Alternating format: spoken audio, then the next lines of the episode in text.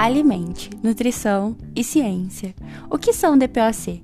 E como a nutrição pode atuar no cuidado ao sistema respiratório e intervenções nas doenças pulmonares obstrutivas? Vem que a gente conta tudinho.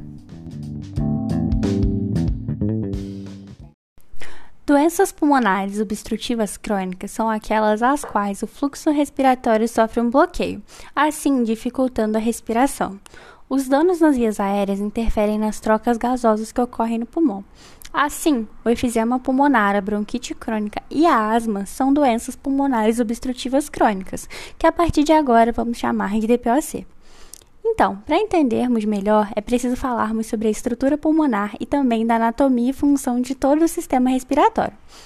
O sistema respiratório é formado pela cavidade nasal, a faringe, a laringe, a traqueia, os pulmões, os brônquios e os alvéolos. A principal função do sistema respiratório é oxigenar o sangue através da troca gasosa.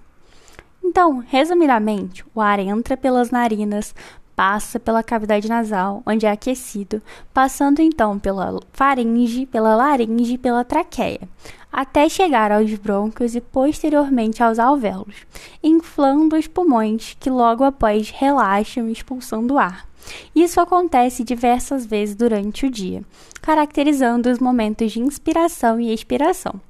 E esse fluxo de ar adequado é essencial para a manutenção das funções do sistema respiratório e para que as trocas gasosas funcionem corretamente, visto que a captação inadequada de O2 é prejudicial, mas a eliminação insuficiente ou exagerada de CO2 também pode interferir diretamente na homeostase corporal. E isso é importante para falarmos e entendermos as DPOCs, porque de modo geral o que ocorre é justamente o impedimento na entrada e na saída do fluxo de ar. A principal causa dessas doenças é o tabagismo, mas existem outras causas relacionadas, como a exposição a toxinas da fumaça de madeira e gramíneas, como exemplo em casas com lareira pouco ventiladas ou que produzem lenha para cozinhar. A exposição frequente a poeira ocupacional e produtos químicos também são fatores de risco. Infecções respiratórias graves na infância ou infecções respiratórias genéticas por deficiência da alfa-1 antitripsina também entram na lista. A desnutrição, prematuridade e infecções respiratórias recorrentes entram no grupo de fatores de risco igualmente. A alfa-1 antitripsina é produzida principalmente no fígado e atua como uma antiprotease, que tem a principal função de proteger os pulmões da destruição mediada pela protease, impedindo o dano tecidual. Para o desenvolvimento da DPOC, é preciso que haja uma interação entre os fatores de risco ambientais que já foram citados, como a exposição a fumaças, químicos e poeira, e fatores individuais, como a deficiência da alfa-1 antitripsina. Entre todas as causas, a principal é o tabagismo, a fumaça do cigarro, do cachimbo, charuto e outros tipos de tabaco populares. De acordo com o segundo consenso brasileiro sobre DPOC, aproximadamente 15% dos fumantes desenvolvem esse tipo de doença. A idade que apresenta os maiores índices de casos é a partir dos 60 anos, pois entre os 40 e 80 anos a função pulmonar tende a diminuir em média 25%. Apesar da fumaça do cigarro ser considerado o fator de risco mais importante, recentemente um estudo internacional apontou para uma porcentagem de 12,2% de prevalência do desenvolvimento de DPO6 em pessoas que nunca fumaram, podendo estar relacionada à exposição passiva à fumaça do cigarro e à poluição que vivenciamos atualmente. De acordo com a OMS, é necessário que ocorra uma proteção em relação às crianças, para que estas não frequentem ambientes onde estejam presentes fumaça de cigarro ou de fogo, a fim de amenizar os riscos. A qualidade de vida dos pacientes acometidos por DPO6 pode ser abalada por aspectos psicológicos como ansiedade e depressão. O de impacto direto, como menor tolerância a exercícios físicos, estado nutricional prejudicado e frequência de tosses, gera uma resposta sistêmica do organismo com o aumento da taxa metabólica basal e a diminuição do apetite, levando à perda de peso corporal e diminuição do IMC, que é o nosso índice de massa corporal, além do aumento de mediadores inflamatórios. O apoio multidisciplinar no tratamento de pessoas com esse tipo de doença é essencial, pois todas as profissões de saúde são fundamentais para a realização de um tratamento que seja efetivo. Como profissional nutricionista pode atuar diante de um paciente com DPOC? Qual tipo de terapia nutricional é recomendada? A dificuldade na mastigação e deglutição, acompanhada de cansaço decorrente dos quadros de dispneia, fadiga e tosse, devem ser considerados, pois impactam na ingestão alimentar. A diminuição do apetite pode se representar pela queda na liberação de hormônios como leptina, que é o principal hormônio envolvido na regulação da ingestão alimentar, sendo que essa queda pode estar relacionada ao aumento de mediadores inflamatórios e também com os hormônios corticosteroides, que em baixos níveis também podem apresentar enfraquecimento da massa muscular. O quadro clínico de desnutrição, comum a esses pacientes, diminui o desempenho respiratório pela depressão de proteínas musculares e aumenta o risco de infecções pulmonares. Também ocorre um gasto de energia exacerbado dos pacientes por conta do hipermetabolismo decorrente do aumento do trabalho dos músculos respiratórios, além do aumento da taxa de metabolismo basal devido ao quadro crítico que muitos desses pacientes possuem. A deficiência de macro e micronutrientes agravam o quadro dos pacientes com DPOC. Algumas deficiências graves vistas em análises de estudos mostram que os principais componentes envolvidos nessas deficiências são as proteínas, né? O ferro, que em baixos níveis vão diminuir a concentração de hemoglobina e hemácias no sangue, dificultando a capacidade de transportar oxigênio para os tecidos, a vitamina C, que a sua deficiência vai afetar a síntese de colágeno, que é fundamental para a formação de tecidos de sustentação dos pulmões, e também é muito visto nos estudos baixos níveis de cálcio, magnésio, fósforo e potássio, que são minerais importantes na função muscular inclusive dos músculos respiratórios. Além disso, a literatura aponta falta de lipídios, que pode afetar então a presença dos fosfolipídios nas membranas, e isso vai afetar a função sulfactante presente nos alvéolos do pulmão, que é responsável então pelo controle da tensão no espaço alveolar, levando com isso a um colapso alveolar e dificuldades nas trocas gasosas. E esse conjunto de deficiências pode acarretar na baixa imunidade do paciente e o agravamento do seu quadro. O nutricionista responsável, então, deve se atentar à avaliação do estado nutricional do paciente, sendo recomendado o uso de técnicas em conjunto para ajudar no tratamento que será proposto.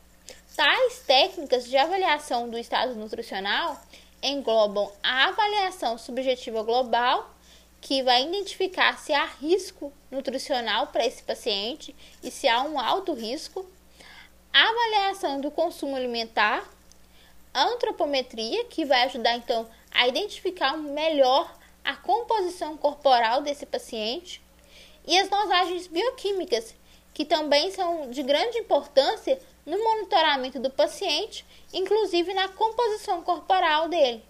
Um exemplo disso é o índice de creatinina altura, que é utilizado para avaliar a taxa de massa magra em casos de desnutrição. A dosagem de proteínas sérricas também tem grande utilidade, visto que elas são demarcadoras do estado proteico visceral, sendo elas a albumina, a pré-albumina, a transferrina e a proteína transportadora do retinol. Os níveis de fósforo também vão ser importantes, pois este mineral está diretamente envolvido na eficiência da troca gasosa ocorrida entre a hemoglobina das hemácias e os alvéolos pulmonares. Logo, a hipofosfatemia prejudica a troca gasosa adequada. Uma atenção também deve ser dada ao hematócrito desse paciente, pois ele costuma estar aumentado como efeito da deficiência pulmonar, que vai aumentar então a quantidade de hemácias no sangue.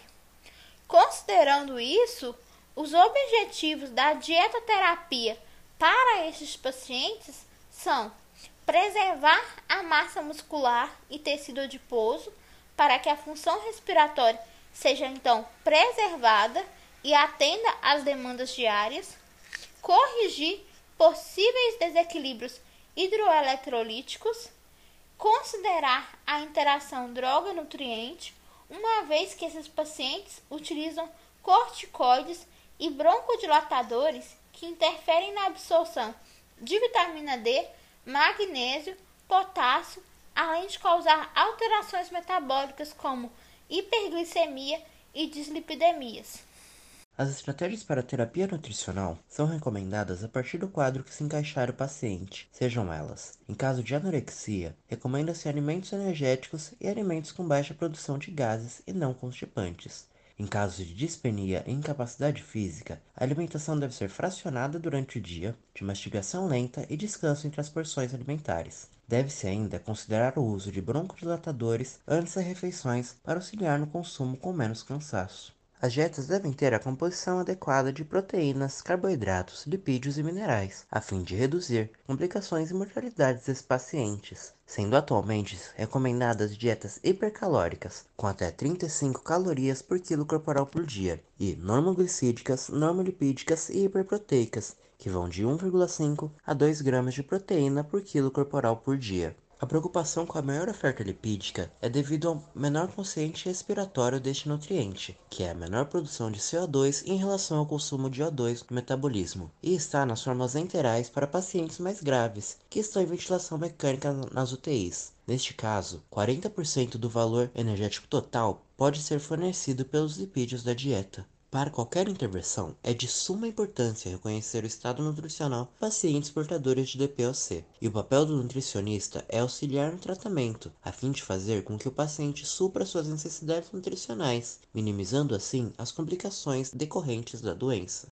Um grande aliado no tratamento das DPOCs é a implementação da fitoterapia, que ajuda na melhora da capacidade motora, reduz a dispneia e ajuda também no cuidado com a higiene brônquica, além de apresentar menos efeitos colaterais quando comparamos com os broncodilatadores e corticoides.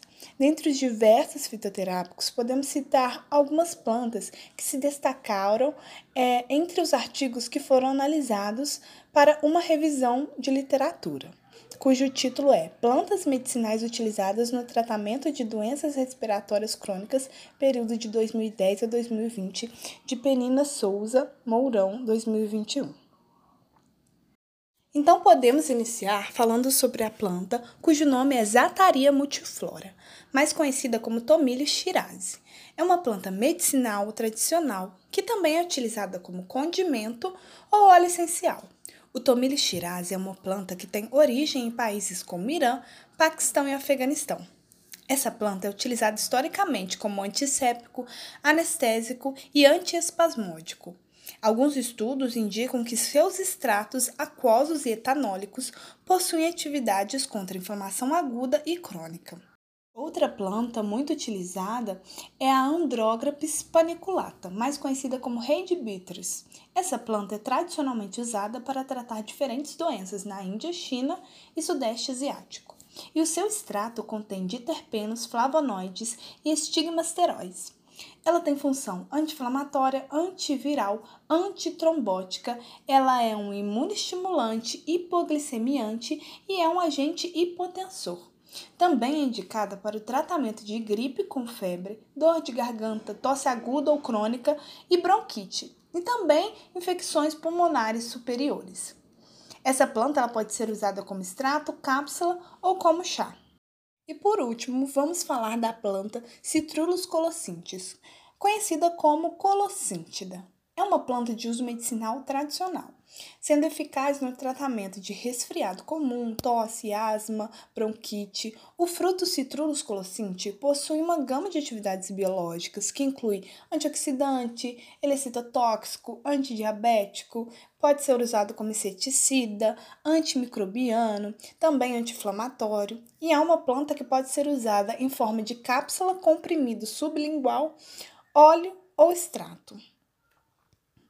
Então vamos fechar o episódio de hoje entendendo que a fitoterapia é uma técnica que estuda as funções terapêuticas das plantas e vegetais para prevenir e tratar doenças, e a sua junção com a nutrição resulta em um tratamento mais eficaz aos portadores de DPOC. Não podemos esquecer também que o uso dos fitoterápicos deve ser baseado em uma orientação feita por um profissional habilitado e, em casos de uso de cápsula ou tintura, o tratamento deve ser de forma individualizada. A nutrição é um pilar fundamental no tratamento das DPOCs, pois o tratamento adequado reduz o agravamento da doença, evitando perdas, perdas nutricionais e melhorando a qualidade de vida de um portador dessa doença. E esse foi o episódio dessa semana. Eu espero que você tenha gostado. O roteiro foi escrito por Jéssica Silva, Poliana Martins e Scarlett Herculano e revisado por Aline Aguiar. A edição de áudio foi feita por Cauê Barbosa e a arte por Ana Caroline Fontenelle. O projeto tem o apoio das pró-reitorias da Universidade Federal de Juiz de Fora e Universidade Federal Fluminense. E você pode encontrar mais do nosso conteúdo no nosso Instagram, alimente.nutricão e ciência, onde você fica por dentro de tudo o que acontece no Alimente. Obrigada por alimentar nossas ideias. Alimente Nutrição e Ciência.